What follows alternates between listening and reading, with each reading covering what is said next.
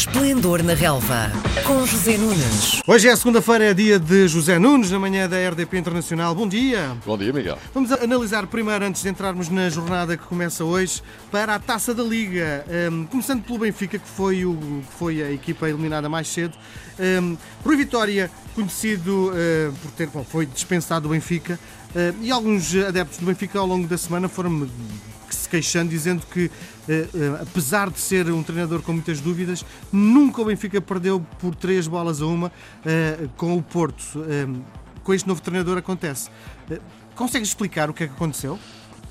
Ah, eu creio que essa analogia não será muito justa nem para Vitória nem para Bruno Lage, porque os jogos são todos diferentes uns dos outros e analisando a exibição do Benfica, o Benfica fez um excelente jogo. Uh, portanto, enfim, perdeu por 3-1. Digamos que o terceiro gol também já foi numa fase muito terminal da partida em que o Benfica tentava em desespero chegar à igualdade. Hum, poderia perfeitamente o resultado ter sido outro, francamente eu não valorizaria muito o facto de Bruno Lage ter perdido por dois golos de diferença num jogo em que o Benfica esteve muito bem, em que o Porto esteve igual a si próprio, sempre muito maduro, consistente e jogando muito bem com os momentos do jogo. Ah, no caso do Benfica, creio que ficou à vista que jogou cara a cara e olhos nos olhos com o campeão nacional. E portanto as duas equipas estiveram bem, a equipa de arbitragem nem tanto como sabemos. É? Uhum. Bom, eh, já que estamos a falar na equipa de arbitragem, o VAR eh, tomou conta eh, das discussões na última semana. Na tua perspectiva, o VAR veio efetivamente auxiliar nas decisões dos lances? Sim, veio, evidentemente que veio. Aliás, como se viu na final da Taça da Liga, Frederico Varandas, e já lá vamos à final, presidente do Sporting, falou e falou bem, dizendo que se não fosse o VAR, o Sporting tinha perdido a Taça da Liga. Isso é indiscutível. Agora, a questão uh, tem a ver de facto com a falta de afinação que existe neste, nesta nova ferramenta que existe no futebol português e já em muitas ligas internacionais e competições internacionais, também ao nível de seleções. Um, concretamente, no caso português, as coisas não estão a correr nada bem. Esta temporada eu creio que muito por força, eu diria quase em exclusividade por força, também há muitos erros que realmente não se percebem, mas eh, por força da, da, da brutal pressão, coação, uh, condicionamento que os principais clubes do futebol português exercem sobre uh, a arbitragem, sem que uh, as organizações que integram enfim, os árbitros eh, ou que coordenam os árbitros, ou que lideram os árbitros, se tu quiseres, façam nada para os defender, para os proteger.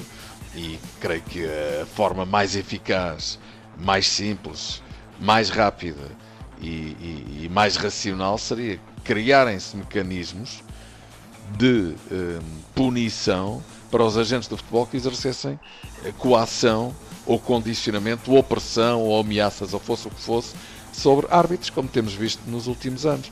Mas isso a Liga não faz porque está nas mãos dos clubes. A, a Liga é uma entidade patronal e os clubes é que mandam, portanto não têm qualquer interesse em que esses castigos sejam, ou essas sanções sejam aplicadas. Imagina o que era acontecer aqui em Portugal, por exemplo, aquilo que acontece em Inglaterra. Não é pagar umas multazinhas ou umas suspensões que são absolutamente inócuas para presidentes, para diretores de comunicação, etc., mas chegar a medidas drásticas pudessem implicar, por exemplo, Estou só, estou só, a dar alguns exemplos que são de facto drásticos e radicais, mas que se calhar acabariam por moralizar e normalizar as coisas, como uh, interdições de, de campos ou até pontos perdidos. E pode ter a certeza que isto rapidamente entrava nos eixos. Porque, independentemente dos erros que os árbitros cometem, e alguns são de facto inexplicáveis, e estou a falar do VAR especificamente, até porque hoje acontece este fenómeno estranhíssimo do árbitro de campo se demitir das suas responsabilidades e mandar para cima do VAR a decisão final, e depois que ele terá que sancionar, mas percebe-se que realmente isto não está a funcionar bem, porque em primeira instância a autoridade máxima é o árbitro que está em campo, agora já há dois VARs e qualquer dia há equipas de arbitragem são superiores ou serão superiores às duas equipas que entram em campo. Isto não faz sentido nenhum. Qualquer dia há um árbitro para cada jogador. Portanto, aquilo que está em causa fundamentalmente é criar normas, regras e mecanismos de punição para quem prevarica e tenta ganhar os jogos fora das quatro linhas. Basicamente é isto. Bom, posto isto, vamos falar de futebol. O que é que achaste da final da Taça da Liga? Achei que foi um bom jogo. O melhor jogo da, da, da taça da Liga foi de facto o Benfica Porto, que foi um espetáculo muito bonito de se ver, eh, belo jogo, muito intenso, praticamente incerteza até a final. Jogo com muita polémica, já o disse, mas de facto uh, foi um belo jogo. O Braga Sporting, Sporting também não foi nada mal e francamente acho que a final também esteve ao nível daquilo que se esperava. Vamos ver, o Sporting acabou por ser bastante feliz na segunda parte do jogo. Também é verdade que começou por ser infeliz com a sucessão de acontecimentos uh, que justamente tiveram lugar na segunda parte. Uh, saiu a Cunha, entrou Jefferson creio que com algum condicionamento por parte do jogador argentino, também do ponto de vista físico. Depois a lesão de André Pinto, depois a lesão de Petrovic. Ambos partem os, os respectivos narizes em poucos minutos. Estes coitados nem chegaram a cheirar a taça. e a partir daí eh, o Sporting quebrou e o Porto lá está, sempre muito sólido, muito consistente, aproveitando muito bem os momentos do jogo. Caiu imediatamente em cima do Sporting, chegou ao golo e parecia eh, finalmente ter morto o Borrego, ganhando finalmente a sua primeira taça da Liga. Quando aos 93 minutos acontece aquele inusitado lance em que Oliver pontapeou Diaby, penalti discutível. E foi nos penaltis que o Sporting, mais uma vez, é absolutamente infalível, ganhou a competição. Uh, o Sporting uh, nos penaltis uh, é o que é, de facto não dá hipóteses, e o Porto nos penaltis tem sido, enfim, uma coisa difícil até de explicar. O Porto já desperdiçou 30 penaltis e perdeu 6 desempates por penaltis desde 2013-2014, o que é absolutamente extraordinário. O Sporting já vai em 6 desempates por penaltis ganhos consecutivamente. Há aqui quase um padrão, não é? Consegue explicar porque é que estes jogos deixam de ter o caráter mais tático dos jogos para a Liga? Excelente pergunta. Eu creio que, como começou muito bem esta final da Taça da Liga com o Benfica Porto, um grande jogo, creio que isso também inspirou, de alguma forma, eh, os outros jogos. Por outro lado, é uma competição diferente, uma competição eliminar. Estavam presentes as quatro melhores equipas do futebol português. E portanto, digamos que dentro do campo, do ponto de vista do espetáculo, as coisas estiveram à altura das circunstâncias. No campeonato não é assim que acontece. E se calhar na final, nas meias finais da Taça de Portugal disputadas a duas mãos, hum, as coisas também provavelmente serão mais calculistas, mais, tati mais taticistas. Vou esperar que não. Claro que as equipas que vão jogar em casa hum, primeiro vão tentar marcar terreno mas em todo o caso são jogos a duas mãos e por isso quem jogar fora vai observar cautelas com certeza, não, não vai jogar tão aberto como jogou nesta final da Taça da Liga. Estou a fazer a comparação porque são as mesmas quatro equipas que vão estar, como sabemos, nas meias finais da Taça de Portugal. Mas sim, estou de acordo contigo, registro diferente, observaste bem e ainda bem para o espetáculo e para quem gosta de futebol, que é o nosso caso. Uhum. Bom, um, eh, vamos num instantinho, temos pouco tempo, olhar para os três jogos importantes deste, desta semana, começando pelo Benfica Boa Vista. O Boa Vista tem um novo treinador, isto é, um, é, é bom para o espetáculo? Bom, uh, já agora não esquecendo também que o Braga, que, que, está em terceiro lugar, joga com o Santa Clara. Uh, creio que o jogo é amanhã, justamente no dia do jogo do Benfica Boa Vista. Bom, uh, em relação ao Benfica Boa Vista, um, eu creio que o Benfica poderá, de alguma forma, cavalgar a boa exibição que fez frente ao Porto mas é verdade, o Boa Vista mudou de treinador. O Lito Vidigal é um homem que prepara muito bem os jogos, principalmente contra equipas grandes que cria sempre muitas dificuldades. Mas, francamente, se a lógica prevalecer, o Benfica eh, vencerá o Boa Vista. Porque creio que a equipa está claramente a subir de rendimento eh, neste, neste momento.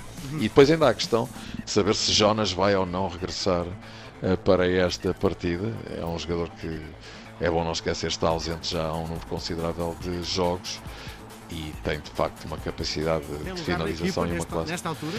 Eu acho que Jonas, eh, em boas condições físicas, tem sempre lugar na equipa do Benfica, ou do Porto, ou do Sporting, porque é se calhar o jogador de maior classe da Liga Portuguesa. E, por inerência, o melhor jogador do Benfica. Um, agora, tem 34 anos, mais uma lesão, não é um jogador muito fiável do ponto de vista físico, toda a gente sabe isso. E se por acaso regressar amanhã ou noutro jogo qualquer, provavelmente irá para o banco primeiro, mas em circunstâncias normais conquistará a titularidade. Eu percebo a tua pergunta, isto tem a ver com João Félix e Seferovic. Eu creio que poderá existir lugar para todos nesta equipa e, evidentemente, isso implicaria muito provavelmente a deslocação de João Félix eh, para outra posição, mais sobre o lado esquerdo e é ali, como segundo avançado, que ele, que ele de facto rende mais. Mas eh, sim, eu creio que um jogador como Jonas, em circunstâncias normais e estando bem fisicamente, joga sempre. Muito bem, vamos olhar para o Sporting, o Setúbal Sporting, o que é que pode dar este jogo? Bem, para já vai ter que dar um novo treinador para o Vitória de Setúbal, cujo nome ainda não é conhecido, não é? Especula-se que Jorge Simão poderá trocar com o Lito Vidigal, já se falaram noutros nomes, já se falou noutros nomes, mas até agora creio que não há ainda confirmação. É uma julgação difícil. Um, equipas que estão a mudar de treinadores apresentam-se normalmente sempre de cara lavada e mais motivadas, até para os jogadores mostrarem serviço ao homem que está a chegar. Um, e isso pode dificultar a vida ao Sporting, que é uma equipa muito fatigada por esta altura e que ainda por cima só tem um central disponível para este jogo, uma vez que Matia continua em dúvida. André Pinto e Petrovic, que faz a posição de central adaptado, se lesionaram, como se sabe, na tal confusão de narizes da final da taça. E Tiago Idlori chegou agora e seguramente não irá jogar amanhã. Portanto, pode não ser um jogo fácil para o Sporting, vai aparecer muito moralizado, é um facto. O próprio Base Dost também está em dúvidas, mas é uma deslocação de risco. Para fechar e muito rápido, o uh, Porto Belenenses, isto é claramente uh, o Porto é superior. Bom, o Belenenses é o quinto classificado do campeonato e é das equipas com melhor performance fora de casa. Uh, é uma equipa muito matreira, muito bem comandada por Silas. Hum, e o Porto terá aqui também um teste à sua autoconfiança depois da enorme frustração e desilusão que foi ter a taça da Liga praticamente no bolso e acabar por perdê-la. Mas sim, estou de acordo contigo, o Porto naturalmente é favorito. Muito bem, voltamos a conversar próxima segunda-feira. Um grande abraço. Combinado, Miguel. Um grande abraço, boa semana. Às segundas-feiras, José Nunes comenta a jornada desportiva. Esplendor na Relva, às 10h20, na RDP Internacional.